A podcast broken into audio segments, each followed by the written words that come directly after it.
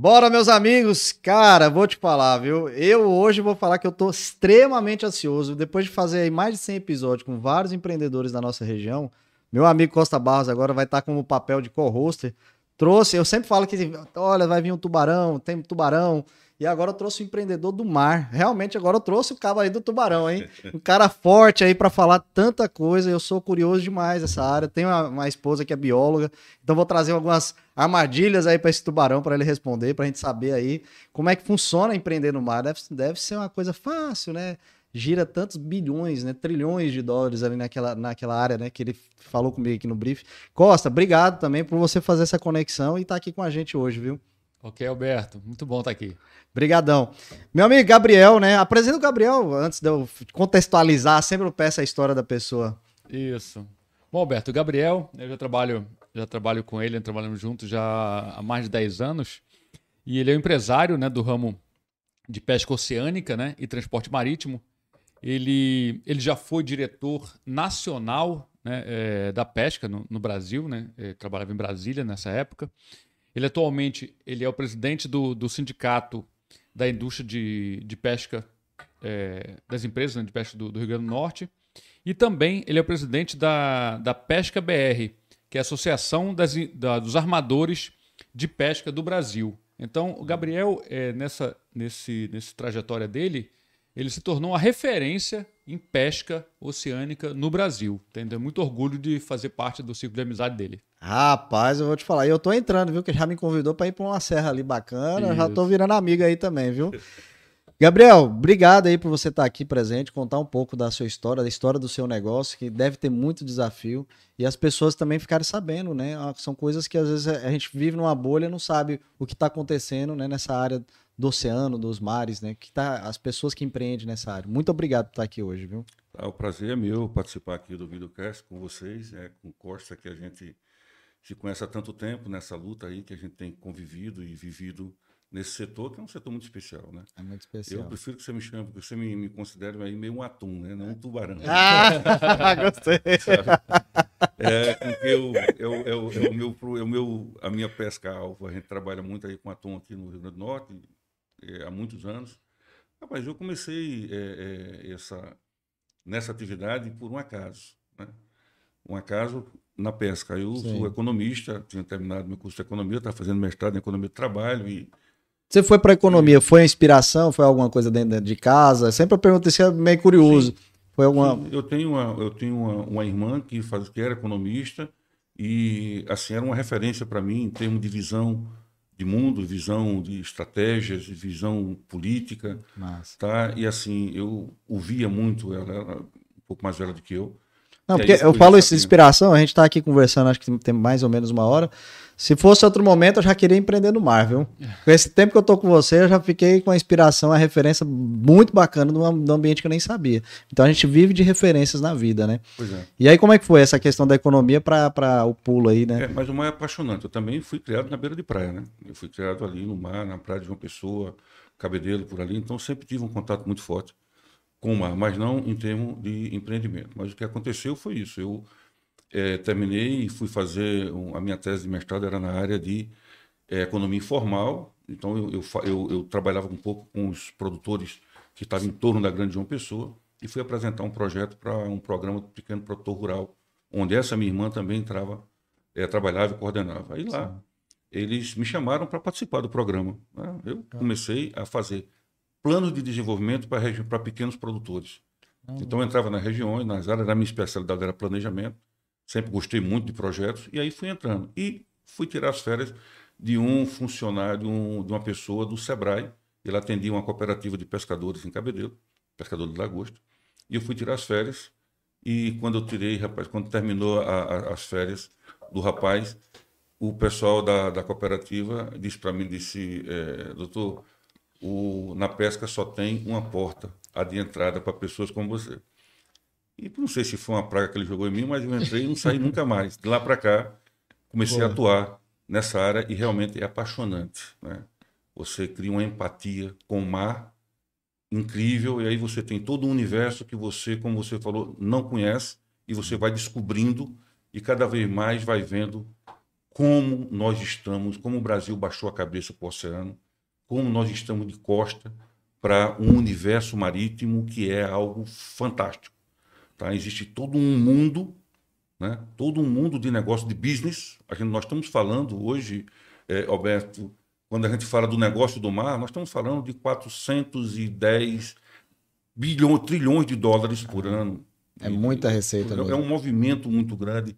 É, é, é, é muita coisa. O que corresponde hoje, por exemplo, para a China, para os Estados Unidos? Né? Acho que. Não, veja, a China representa 35% da oferta de pescado do mundo. Se bem que a gente não pode confiar muito nas estatísticas da China. A gente nunca sabe se realmente é aquilo ou é não. É real, né? Tá? Mas, para dar um exemplo em termos de atum, hoje, o movimento, o movimento do negócio do atum em torno de 140 bilhões de dólares por ano tá? no mundo. Só para você ter uma ideia, os países desenvolvidos eles saíram em 20 anos de uma importação de 40 bilhões para 100 bilhões de dólares em 20 anos. E, saí, e os países em desenvolvimento saíram de 10 para 40 bilhões e crescendo. As principais é, é, é, é commodities do mundo hoje é, perdem para a pesca. Hoje a pesca até três vezes mais o que é a carne, o que é a importação, o que é a movimentação de carne, o que é a movimentação de frango. Então, para você ter uma ideia do, do universo que a gente está fazendo. E o Brasil se posiciona dentro desse setor de uma maneira muito tímida, né? Muito tímida. Então é um negócio muito grande que a gente precisa discutir. Não só a pesca, mas o negócio do mar. Do mar. Né? Que envolve outras atividades também. Pode falar, Costa. Bom, é, eu queria comentar uma coisa, Alberto, que hoje em dia começa a se falar, né? É, esse ponto que o Gabriel trouxe, de chamar atenção para o mar, começa a se falar, Gabriel, em economia do mar, essa expressão, né? É, o, que, o que é essa, exatamente essa economia? O que, por que, que ela é importante para o Brasil? Olha, só para você ter uma ideia, hoje cerca de 80% das pessoas da, da, da, população do Brasil mora a 200 quilômetros, vive a 200 quilômetros do litoral. Né? O 85% das exportações do Brasil são feitas pelo modal marítimo. Tá? Então você tem todo um universo de business, de negócios, as principais cidades estão nessa, nessa, nessa área. Tá? O, o, o, e, e você tem vários atores que interagem dentro desse universo marítimo. Então, quando você fala em economia do mar, você pega um PIB hoje do Brasil, que está em torno de que 2,5 trilhões de dólares por ano, né? de acordo com um estudo feito por uma pesquisadora da Universidade do Rio Grande do Sul, o PIB do mar hoje se estima em torno de 22% disso. Então, é algo que a gente não pode deixar é, de muito estar analisando. Mas veja bem, essa análise do PIB do mar do que representa o PIB do mar, é algo novo. Você não tem um cálculo do PIB estruturado. Né? O que é que significa hoje a economia do mar? Nós estamos falando de petróleo, né? do petróleo offshore, do, do, do pré-sal, nós estamos falando de turismo, nós estamos falando de energia eólica, né? de energia tá, eólica é. offshore, que já é uma realidade, é realidade está ali para ser, é. ser colocado. Nós estamos falando do universo da pesca, nós estamos falando de hotelaria, nós estamos falando de infraestrutura portuária, é nós estamos falando de mesmo. hotéis. Ou seja, a gente precisa abrir a cabeça para esse universo de business, para que a gente possa tratar melhor essa, esse universo. Nós estamos falando de recursos costeiros, né, de vários ambientes marítimos que interagem, desde do, do, da beira da praia até os estuários, até o, o mar aberto e depois a região oceânica. Tá? Um, só para você ter uma ideia, hoje, se a gente perguntar para as pessoas qual é a fronteira marítima do Brasil, o Brasil tem fronteira marítima com quem? A pessoa vai achar estranho, não? fronteira é. marítima. Não, nós temos a fronteira terrestre com a Colômbia, com a, com a Venezuela, com a Uruguai, Paraguai, Uruguai, Bolívia, essas, né? é. Porém, e no mar? Bom, você tem, nós temos 200 milhas de mar territorial e de zona econômica exclusiva. São são 12 milhas de mar territorial, onde o Brasil tem a posse e a propriedade, Sim. e você tem mais 188 é, é, milhas de zona econômica exclusiva, onde o Brasil tem a posse, o país costeiro tem a posse, mas não tem a propriedade. Se ele não usar, outros países vão usar. Isso está estabelecido na Convenção das Nações Unidas para o Direito do Mar. Então, qual é a, a, as águas internacionais que estão lá, que é a nossa fronteira com as águas internacionais? Qual é a fronteira que a gente tem? Não, não tem com ninguém. Claro que tem. Você hoje tem 80% dos grandes migradores, os peixes, grandes migradores são, são pescados no Atlântico, por países que não são nem costeiros do Atlântico, principalmente os asiáticos. E o barco dele é um território do país. Então, se você tem barcos japoneses, barcos chineses, barcos espanhóis, Esses barcos são territórios dos países deles e que fazem fronteira, se eles estão presentes aqui. 80% da captura é a frota dele, ali é, a gente faz fronteira com esses países. É. Então, nós precisamos ver isso do ponto de vista estratégico. A própria Marinha do Brasil né, é, sabe que é fundamental nós ocuparmos estrategicamente essas, essas, essas, regiões, porque o espaço não foi feito para ser vazio, para ficar vazio. É. Então, nós precisamos realmente é, olhar com, com, com um olhar mais é, estratégico e mais presente para o oceano. Né? Isso, isso é, é, é, fundamental. Lembrando que a Força Marítima, a Força de Guerra do Brasil, ele é formado pela Marinha de Guerra, Sim. pela Marinha Mercante e pelos barcos de pesca. É. Então nós somos parte da força, né, da força de guerra do Brasil. Sim. No momento que nós, nossos barcos estão presentes, o Brasil está lá presente. É né? Então isso é preciso que a gente veja também, não só do ponto de vista econômico, mas como do vista geopolítico, como estratégia de ocupação. Você vê que é grande o negócio. E aí ele foi falando aqui, eu só fui pensando na minha esposa, viu, Costa? Que ela é bióloga. E aí eu escuto muito sobre negócio de impacto na natureza, principalmente que ela é a especialidade dela, o golfinho. E lá eles falam muito sobre a, essa questão das sísmicas, né? Pode ficar à vontade, viu, Gabriel? As questões das sísmicas, né, do, da Petrobras, de outras empresas, que impactam muito a natureza. Eles fazem um estudo lá sobre isso, né? Não sei como é que é essa questão do impacto. E deve impactar também no seu ramo. Como é que funciona essa questão de estar. Tá, você falou dos atores né, no, no, do mar, dos parceiros do mar, a gente estava conversando sobre isso. Como é essa questão hoje é, do impacto de, de, estudos como esse da sísmica? É, olha, é importantíssima essa sua pergunta. Nós estamos comemorando hoje 25 anos do Código de Conduta para a Pesca Responsável, que foi um documento legal, um diploma legal internacional é, criado pela FAO, com a participação de mais de 120, 150 países. Esse diploma estabelece os princípios e a base da pesca sustentável, de como você deve pescar, de como se deve. E nesses 25 anos, houveram várias ações de controles feitos pelos países, principalmente os países desenvolvidos, e que consomem o pescado, e que mudou bastante né, a prática da pesca. Ainda existe muita situação difícil, sim, mas mudou bastante. Tanto é que você tem estoques em recuperação, aí, em, em, clara, em clara recuperação.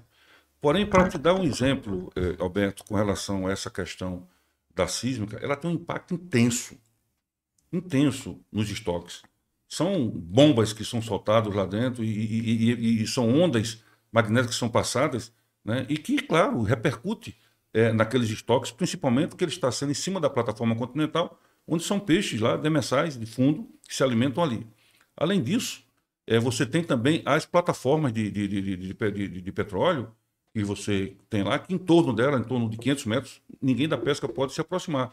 Ah. Não só da pesca, como ninguém pode se aproximar. Vira propriedade ali, né? É. Então, veja bem, a universo é aí sim a importância de essa visão do mar como economia do mar porque tem que se olhar de maneira planejada. Nós temos que unir e avaliar a interação e a ação de todos os atores. Sim. Não adianta você falar só da questão da sísmica de petróleo da Petrobras. Sim. Você tem que falar também da, da, forma de pesca, em que regiões está sendo pescado, que recurso está sendo pescado, como está impactando no turismo, né? essa questão da pesca e do turismo como está impactando na questão do, do, do, do, esporte aquático, que também está envolvido, Sim. como está impactando na questão da marinha mercante, tá? como vai impactar agora as torres eólicas que vão entrar no mar. Quer dizer, você vai ocupar uma área, uma estrutura para isso. É. Agora mesmo, nós estamos trabalhando aí, que talvez seja uma revolução em termos de agronegócio, né? em termos de agronegócio, que é a utilização da macroalga capaficus, que no Nordeste, já é, ela já é produzida no Sul, em Santa Catarina e no Rio de Janeiro. É uma macroalga que ela se reproduz no Nordeste, por causa do clima, dez vezes mais do que no Sul. Então, veja, e ela vem impactar diretamente, vem impactar diretamente no, no bom sentido, ela vem criar as condições para substituir a importação de bio, de bio é, é, é, fertilizantes. Fertilizante. Nós temos condições de ser autônomos nisso em função do quê? Da, do, do, do, cultivo no mar, da pecuária marítima, da pecuária pesqueira, ou seja, a gente avançar não só na pesca extrativista, que é uma coisa que a gente já faz também, mas também avançar utilizando a nossa costa marítima para cultivo.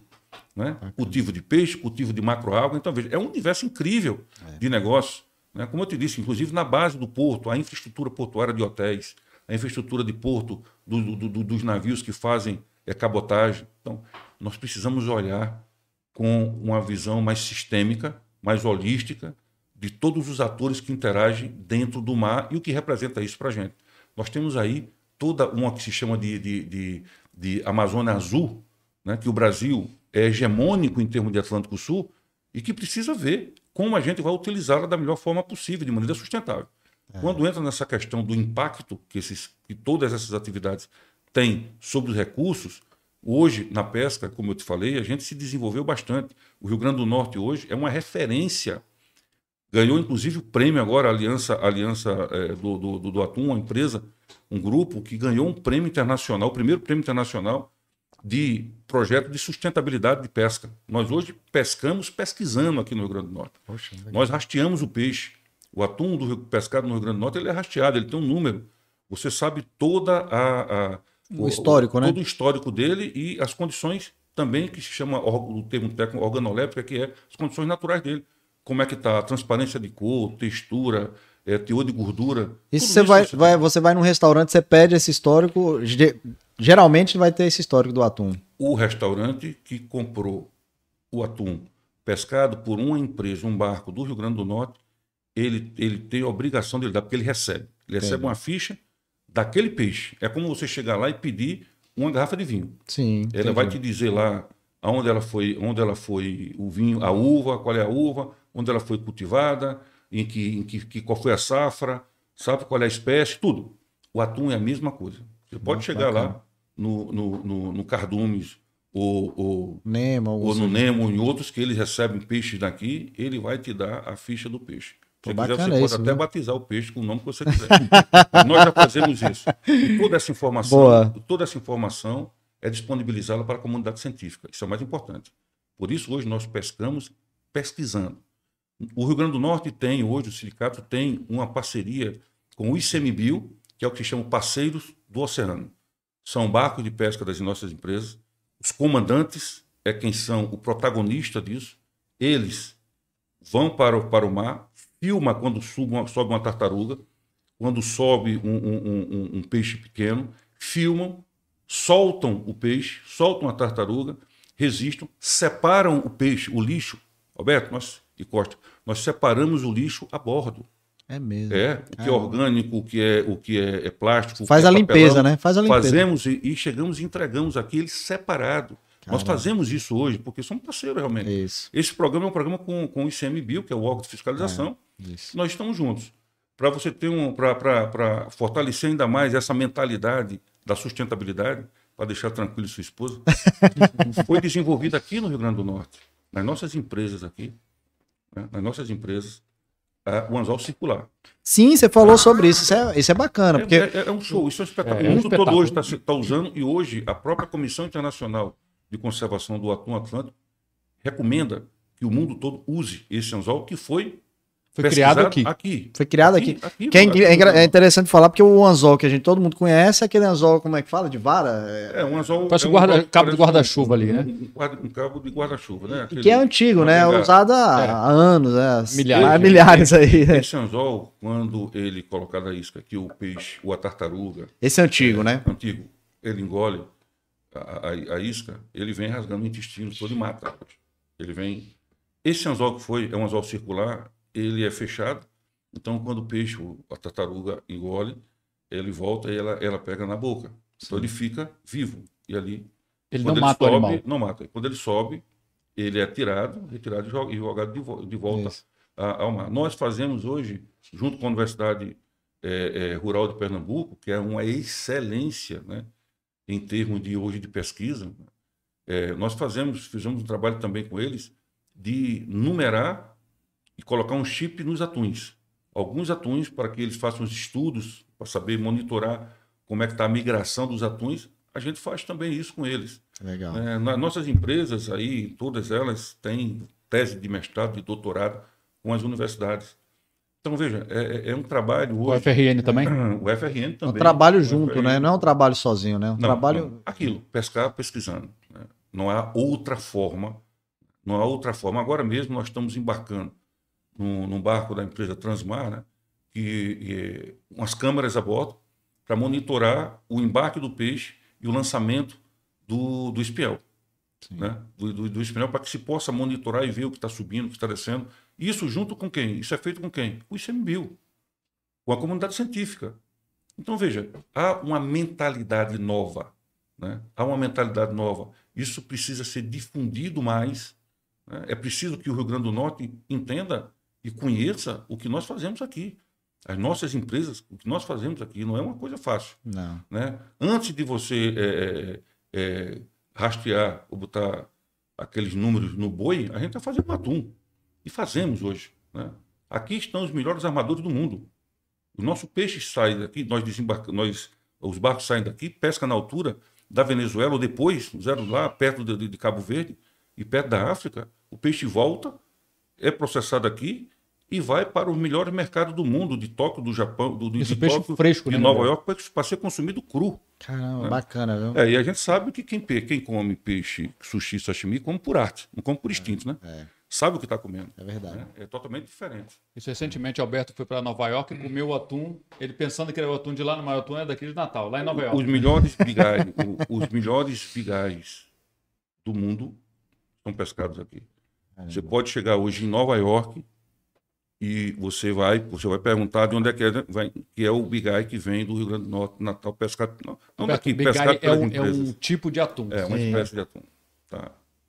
Então é isso, esse, esse, esse é, o, é o mundo que a gente, que a gente, que a gente, Eu- que a eu- gente trabalha. Gabriel, eu ia falar. Você tem uma pergunta? Posso falar? Tem só mais uma, Alberto. É, com relação, você falou muitos números internacionais aqui, é, Gabriel. E com relação ao Brasil, né? Qual- qual- como é que está o estoque é, brasileiro, a informação do Brasil perante a FAO? Como é que está esse controle do governo brasileiro com relação ao estoque brasileiro? É, é algo meio difícil. Difícil não, é muito fácil de dizer, é, de, de falar. mas Difícil é por parte, é, triste. mas É é- triste, é triste, simplesmente. Nós que vivemos, que vivemos dessa atividade, que entendemos a necessidade de você ter um olhar mais organizado, planejado para essa atividade, mais sustentável. eh, nós estamos. olha, O Brasil é um país que foi descoberto pelo litoral e colonizado pelo interior. Né, Nós somos muito mais o país da carne de charque, da carne de, de, de sol, do que o país do peixe. né. Até um tempo atrás só se comia peixe na Semana Santa. Hoje, graças a Deus, o, o- o consumo per capita do Brasil cresceu muito. Né? Só, Graças só muito- aumenta, né? Só é, aumenta. e só aumenta. E graças muito a o peixe, a, a- a gastronomia asiática. Sim. né? Isso, você em todo canto hoje, você tem que ter um bom atum, um bom salmão, senão você, você vê os restaurantes estão bombando aí. Mas, voltando à sua, à sua pergunta, que é muito importante, é, o Brasil, em termos de pesca, ele, ele se perdeu há muitos anos atrás. Quando acabou a SUDEP, que era a Superintendência de Desenvolvimento da Pesca, que fazia era uma entidade é, uma, que fazia parte do agronegócio, do universo do agronegócio do Ministério da Agricultura. Ela foi extinta em 90, em 89, 90, me parece. E aí a, a, a gestão pública e o pensamento ele saiu do, da, agricultura, do mundo do agronegócio, onde estava o boi, onde estava o frango, onde estava a fruta, a soja, e foi para o IBAMA, que estava surgindo naquela época, que é um órgão de fiscalização. Né? Não, a questão é- não é culpa, é que ele não tinha vocação para política de desenvolvimento e fomento. E lá dentro, isso se acabou. Acabou os centros de formação de pescadores, existiam três, né? na, na SUDEP, um no Rio de Janeiro, um em Pernambuco e um em, em- em Pará. Os centros de pesquisa deixaram de ser pesquisa para desenvolvimento da atividade pesqueira e aquícola, né? Se acabaram para se voltar para outro tipo de pesquisa. Tá? Então, muitas coisas ali parou a política, a, a- a- a- formulação de política pública de desenvolvimento. Né? E aí isso aí ficou, você ficou dentro de um órgão de política que não tinha política para o desenvolvimento da pesca. Né? E, e- e, claro, como não tinha, se justificava em cima da, do- dos, do- da falta de desenvolvimento da pesca e da aquicultura em cima dos, do- do- dos armadores. Não, eles não pescam, não sa- são predadores e tudo, mas não havia uma política de desenvolvimento. Ou seja, passamos, saímos de uma, de uma elite do agronegócio, onde estávamos lá, né? É, como hoje o agronegócio é o que é, em função de toda essa política que existia. Aí tiraram a gente de lá, colocaram num órgão que não tinha essa vocação. E não estou aqui culpando o Ibama, não, porque não, não tinha. Você não adianta você pegar um zagueiro para jogar de centroavante, não fazer boa, nada. Né? Boa analogia. Não é culpa dele. Não é culpa dele. Ele não vai, simplesmente não vai fazer nada. É. Ele não sabe, não é aquela posição dele. É. E colocaram isso para lá e isso penalizou a gente. Né? E depois que voltou, virou mais de um, mais um, um cabide de, de política do que outra coisa. Foram mais de oito, nove ministros de pesca, secretário de pesca, foram passando. Né? Todo ano muda. Então, todo, todo, cada seis meses. É, e isso fez com que, para você ter uma ideia, sai um relatório agora incrível da FAO. A cada dois anos sai um relatório da FAO sobre a pesca e a aquicultura no mundo. Né? Importantíssimo que se debruce sobre esse, sobre esse relatório, porque ele diz o seguinte: olha, a humanidade, a humanidade precisa de alimento. Sim. A oferta de pescado está abaixo da demanda de pescado. Estima-se que, a FAO estima-se que o crescimento Hoje, é, é, a produção de, de, de, pescado em 2030 deve chegar a 204, 205 milhões de toneladas por ano. Hoje está em 178. Né? E houve um crescimento em função da recuperação de estoques. Tem estoques comprometidos, mas tem estoques se recuperando em função dessa, dessa visão, dessa nova cultura, dessa preocupação em sustenta, com a sustentabilidade. E também, principalmente, porque você tem o aumento da pecuária pesqueira, da criação o estoque de peixe sustentável, de, de, de, da pesca extrativa vai se manter aquilo. E os aumentos vão vir justamente desse crescimento. Esse relatório mostra o seguinte: o Brasil, desde 2014, não envia informações sobre estatística pesqueira. 2014. 2014. Caramba. Caramba. É muito seja, tempo. É né? muito tempo. Cara, você não sabe. Não é um ano, não. É você está no achismo. Eu Nossa, acho que. É. Eu acho que tem tantos barcos, eu acho que tem tanto cultivo. Então, um achismo oito mostra, anos sem é, informação. Isso mostra hoje a situação em que nós nos encontramos, é.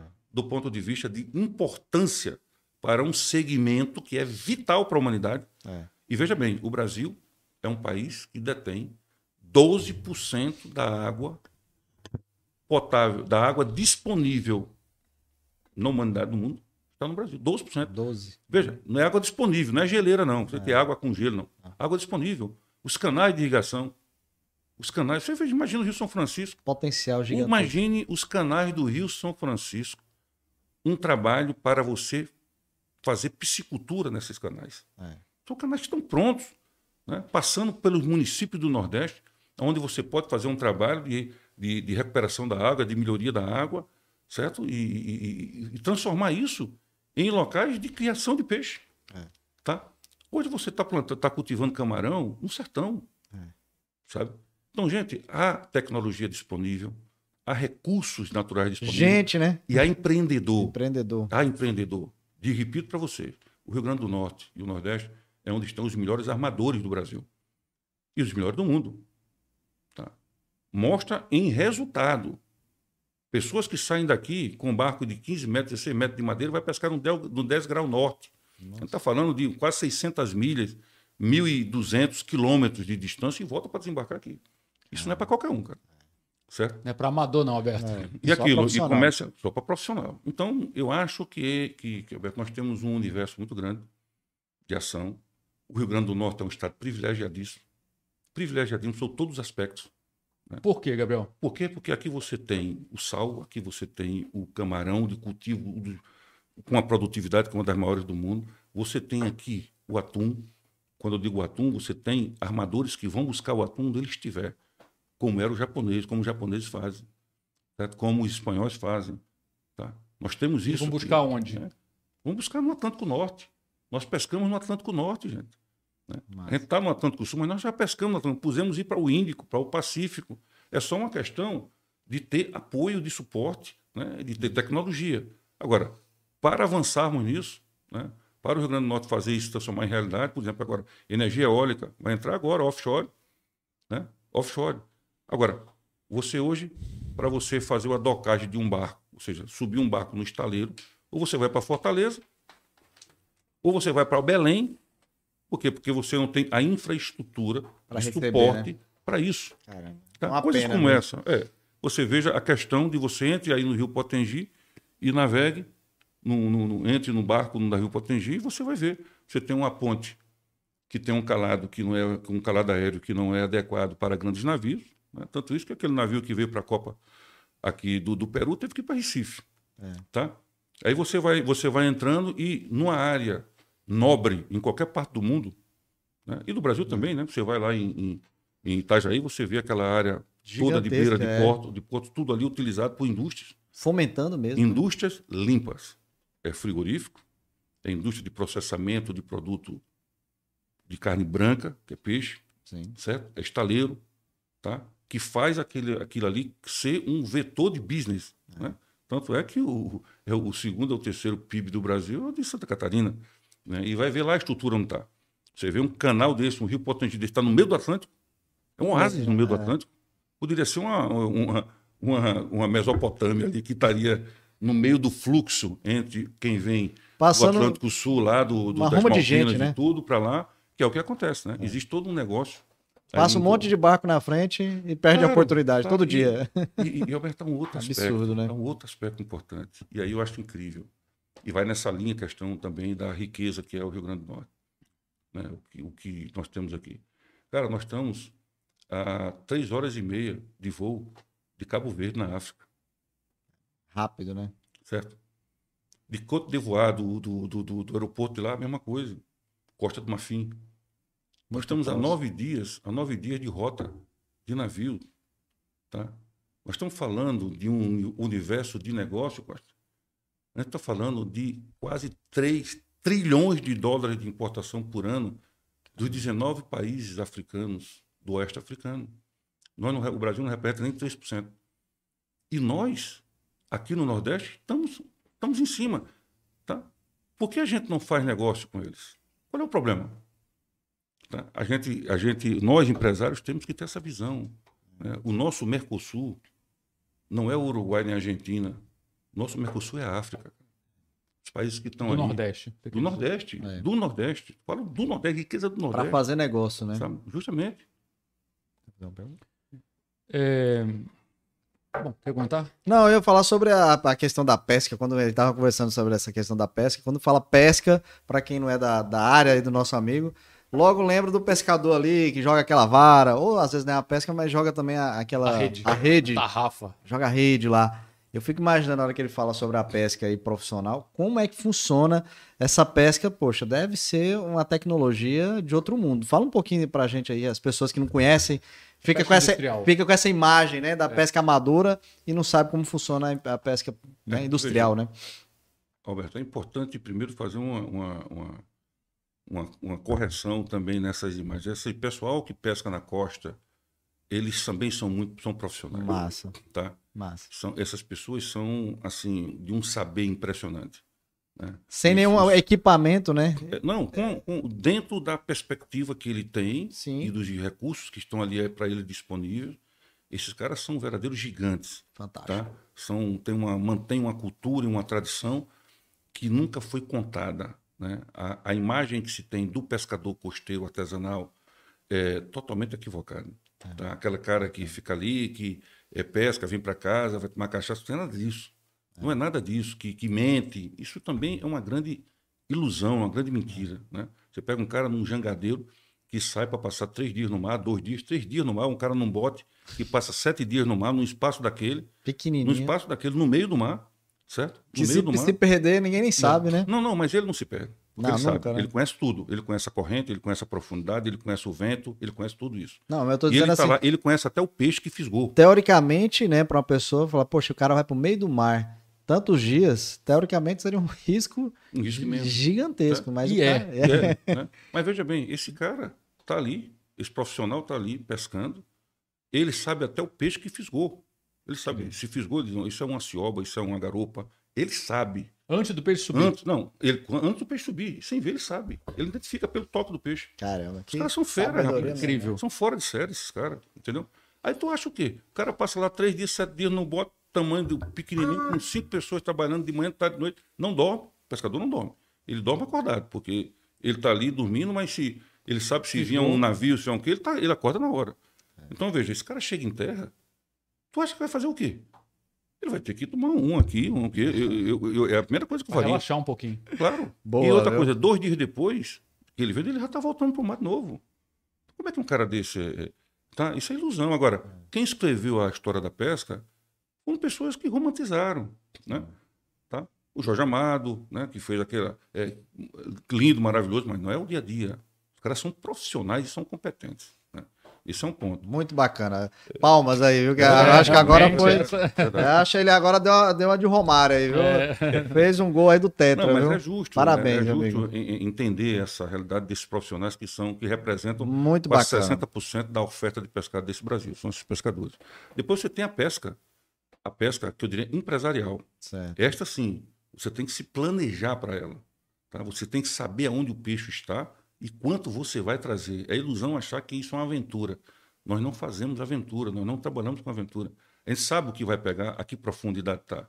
Então, nós temos hoje instrumentos de tecnologia, né? É, é, é, rastreador de satélites, mapa de, de, de, de, de- de estrutura oceanográfica, e os comandantes saem, por exemplo, aquelas pescarias que eles estão fazendo ali, eles vão alimentando de informação o sistema, e quando eles vão sair para o mar, eles perguntam aonde é que está aquela condições oceanográficas, Sim. certo? De teor de plâncton, de temperatura, de profundidade de corrente, onde é que ela está. E aí sim, aí você vai já para aquela área, você não está se aventurando, não. Você vai para aquela área. Lá nós lançamos, nós lançamos, no caso da nossa pesca de espinhel, nós lançamos 120 quilômetros. 120 de quilômetros. 120 quilômetros É, de uma linha é. Aqui com mil- Pessoa, só de linha de pesca. com, mil, com 900 a, a 1.200 anzóis, que são recolhidos, lançados todo dia e recolhidos todo dia. Esse lançamento, o comandante tem que saber a que profundidade está a temperatura que o peixe está. Senão ele vai ficar só lavando, o- lavando o espinhel. Essa linha, o anzol. Não pode. entende? Olha, Tá? sai Então, então, é isso. Você tem uma outra arte de pesca, que a gente chama de cardume associado, onde você concentra o cardume em uma determinada região. Isso eu estou falando na água internacional, longe daqui, lá perto do Equador. E, e os cardumes ficam ali em torno de barcos, Sim. certo? Esses barcos pescam e aí, quando estão cheios, ligam para o barco de terra. O barco de terra vai para ficar no lugar desse e esse volta. Ele, ele pesca parado. Que É, ele interessante. pesca se movimentando É. pouco, mas é na linha lá puxando. Né? Então, hoje, nós. Mas o peixe fica embaixo do barco, não é isso? embaixo do barco. é. Hoje, Massa, né? hoje há uma situação importante que mudou completamente o perfil da pesca do Brasil. Antes, a maior parte da produção estava na região sudeste-sul. Eles pescavam em termos de atum, lá 22 do 2 mil, 2 mil toneladas, 22 mil, 23 mil toneladas. E a gente aqui pescava 5.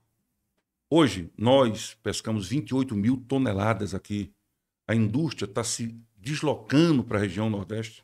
Você já tem indústrias, indústrias verticalizadas aqui, né? lá no, no, no, no- Ceará e aqui, aqui no, Rio Grande do Norte.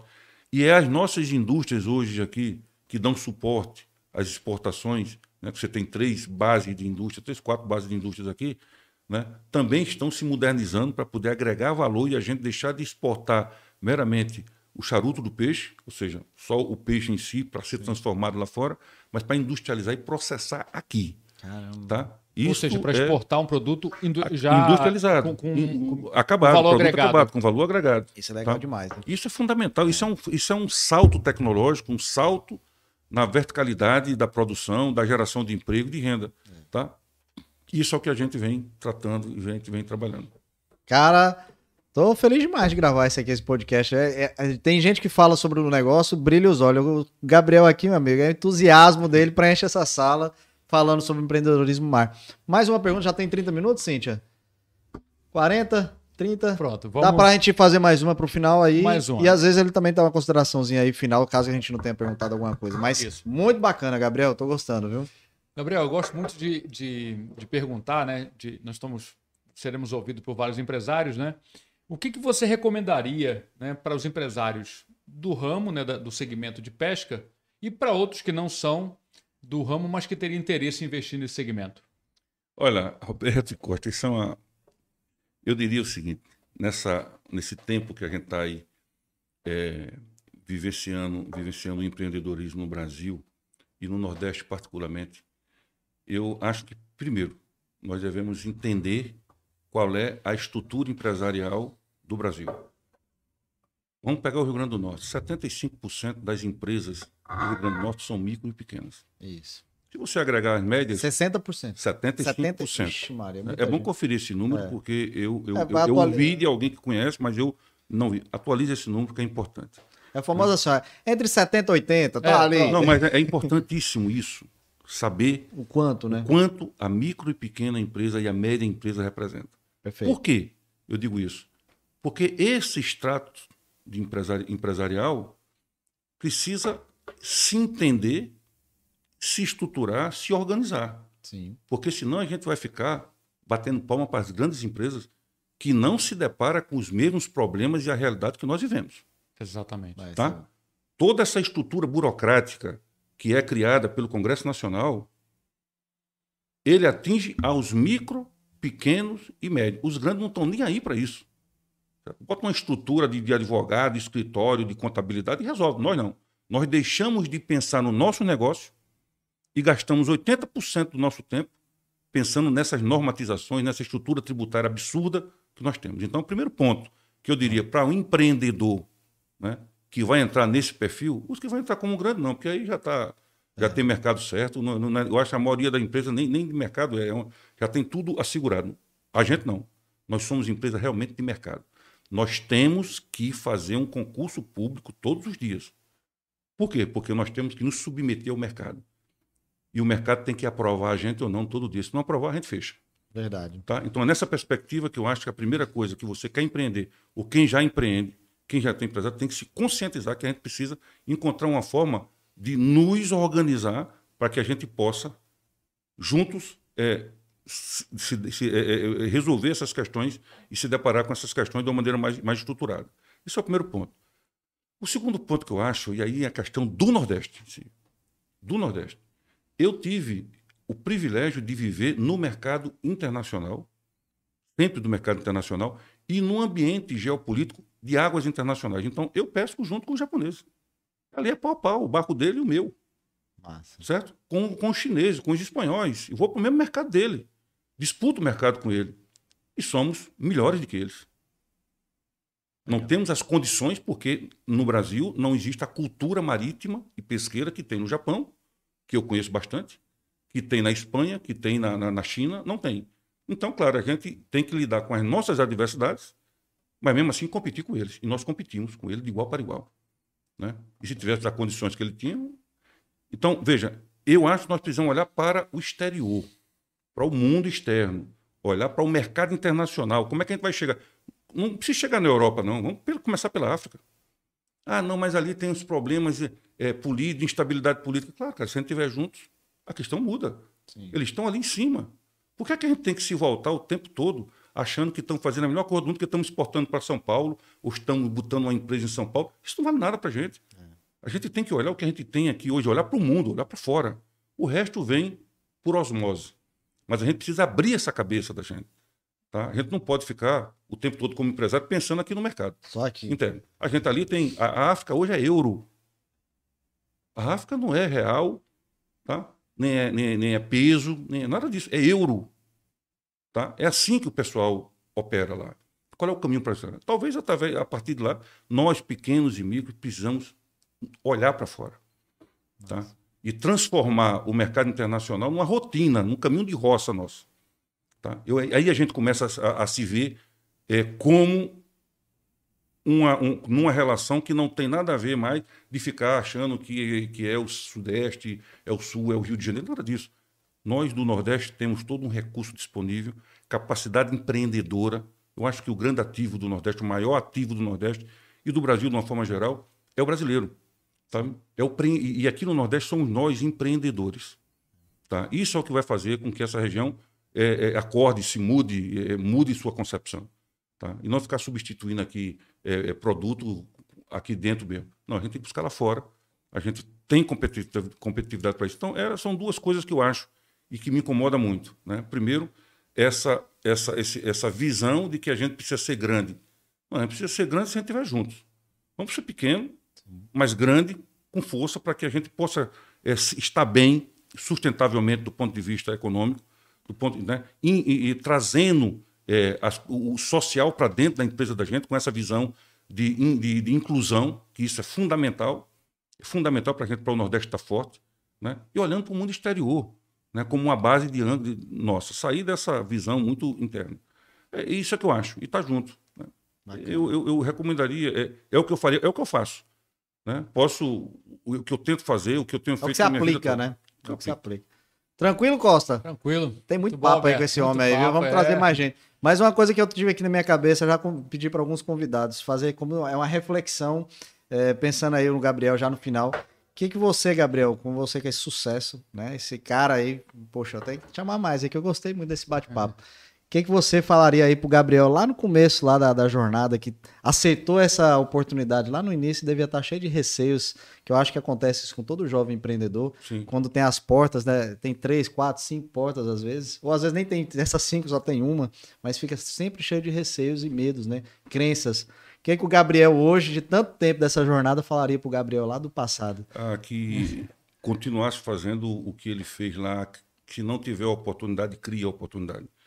Não espera ela chegar. Né? É, cria essa oportunidade para o que você quer fazer. Sabe? É, isso é fundamental. Acredite em você. Não Outra coisa, governo. não espere. Governo, esque, governo, esqueça governo. Governo, se não, se, se não atrapalhar, é uma ajuda imensa. Não fique nessa questão, fuja da estabilidade. Estabilidade é o maior mal que pode acontecer para um empreendedor, para uma pessoa que quer realmente contribuir e ser protagonista da vida dele, e ser protagonista do mundo. Tá? É ter estabilidade. Eu sempre corri de estabilidade, sempre tive medo, porque eu tento a me acomodar. Sabe? E eu diria ao Gabriel lá, que começou lá, de, ó, faz a mesma coisa que tu fizesse, pula em cima da oportunidade, se ela não aparecer, cara, cria e te vira. Tá? Vai buscar o teu resultado. Entendeu? Que as coisas vêm. Né? A gente não busca caminho, a gente caminha. Isso é uma coisa que eu acho que é fundamental. Nós temos que caminhar, cara. Não espere que o caminho apareça, não, porque não dá. Caminha que tu vai encontrar o teu lugar. Show de bola, Bem. Gabriel. Gostei, viu? Bacana aí. Deu aí esse corte no final aí pro empreendedor vai ser massa. É. Olha aí, ó. Obrigado, viu, Costa, pela, pelo esse momento aqui. Traga Roberto, mais, traga mais come- gente aí como esse cara, viu? Ah, com certeza, vamos trazer, né? Já temos uma lista né, de convidados. Alberto, queria só o último comentário, né? Se é, quem, quem é do, do setor do segmento da pesca, né, ou pretende entrar, quiser deixar algum comentário, ah, né? bacana. Alguma pergunta que a gente puder ajudar a responder depois, deixa o comentário aqui no, é, no canal que a gente vai responder é, todas as perguntas, ok, Alberto? Show de bola. Obrigadão, Gabriel. Gostei, viu? Obrigado a vocês, essa oportunidade maravilhosa para a gente falar da pesca aqui. Bacana. Né? Parabéns. é Obrigado. fera, velho. É isso. Ó, gostou aí do comentário? Eu falo muito daqueles grupos das tias. Tem umas tias chatas. Aí eu falo isso toda vez. Eu tenho uma tia minha que começou a assistir o videocast. Falou: Ó, fala das tias chatas. Sou eu só essa tia chata? Eu falei: Não, não é não. Porque tem muito grupo aí que as tias gostam de mandar negócio de política. Agora, ainda mais agora esse ano de política, Lula, Bolsonaro. Aí tem um conteúdo muito massa como esse do videocast que eu trago um cara desse aqui pra você. Joga no grupo. Esse grupo aí é que a gente vai reverberar um projeto desse que a gente faz muito coração. Obrigado, pessoal. Até a próxima. Eu sempre brinco que vem tubarão. Hoje aí, ó, como ele disse, vem um ratum aí grande aí. Um abraço, até a próxima. Até a próxima.